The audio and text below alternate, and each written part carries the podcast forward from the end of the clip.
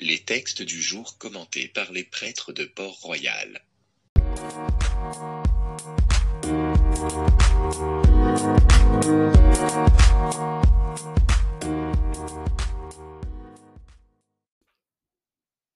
Évangile de Jésus-Christ selon saint Marc. En ce temps-là, un lépreux vint auprès de Jésus. Il le supplia et, tombant à ses genoux, lui dit, Si tu le veux, tu peux me purifier. Saisi de compassion, Jésus étendit la main, le toucha, et lui dit, Je le veux, sois purifié. À l'instant même, la lèpre le quitta, et il fut purifié. Avec fermeté, Jésus le renvoya aussitôt en lui disant, Attention, ne dis rien à personne, mais va te montrer au prêtre et donne pour ta purification ce que Moïse a prescrit dans la loi. Ce sera pour les gens un témoignage. Une fois parti, cet homme se mit à proclamer et à répandre la nouvelle, de sorte que Jésus ne pouvait plus entrer ouvertement dans une ville, mais restait à l'écart, dans des endroits déserts.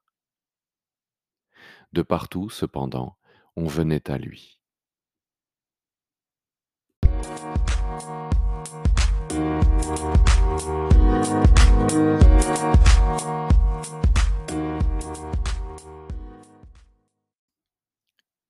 La lèpre est une maladie spéciale.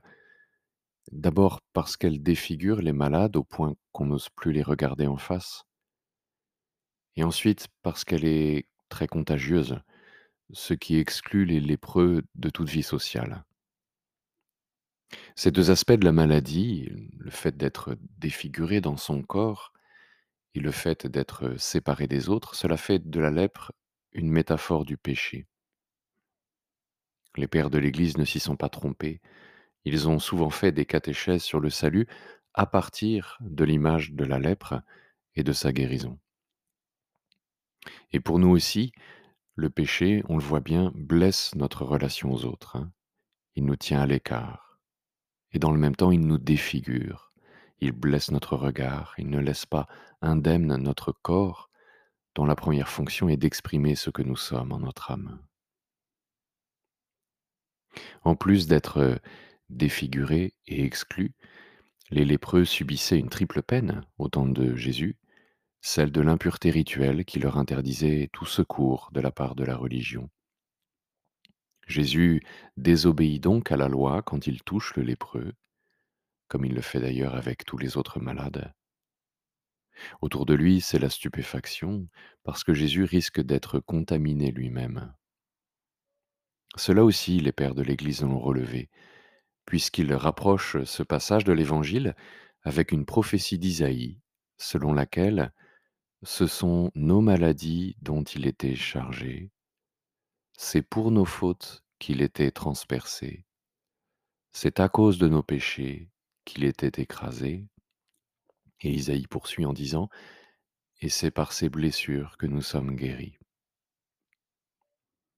En faisant ce rapprochement entre le chant du serviteur souffrant en Isaïe et la guérison du lépreux dans l'Évangile, les pères de l'Église nous donnent à contempler un Jésus qui prend sur lui les maladies pour nous offrir en retour sa propre vitalité.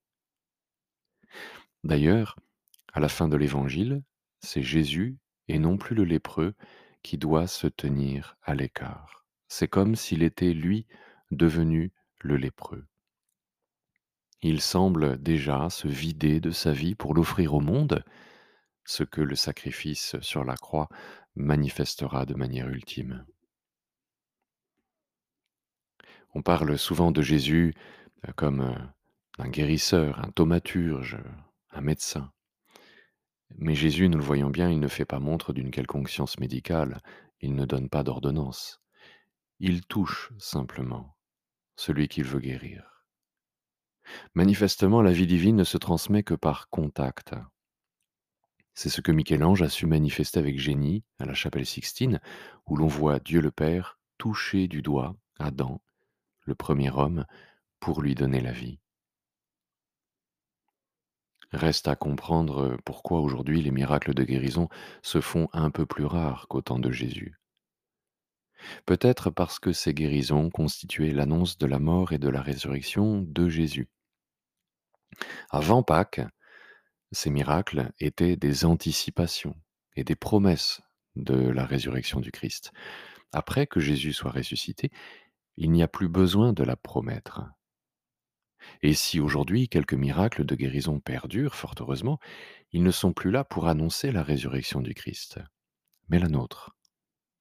Et en un sens, l'enjeu est moindre, parce que celui qui croit que Jésus est ressuscité croit aussi en la parole du Christ, et donc en sa promesse de nous ressusciter.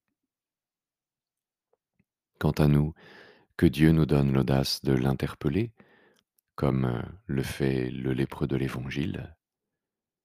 Ce lépreux nous est donné en exemple, lui qui dit Seigneur Jésus, si tu le veux, tu peux me purifier.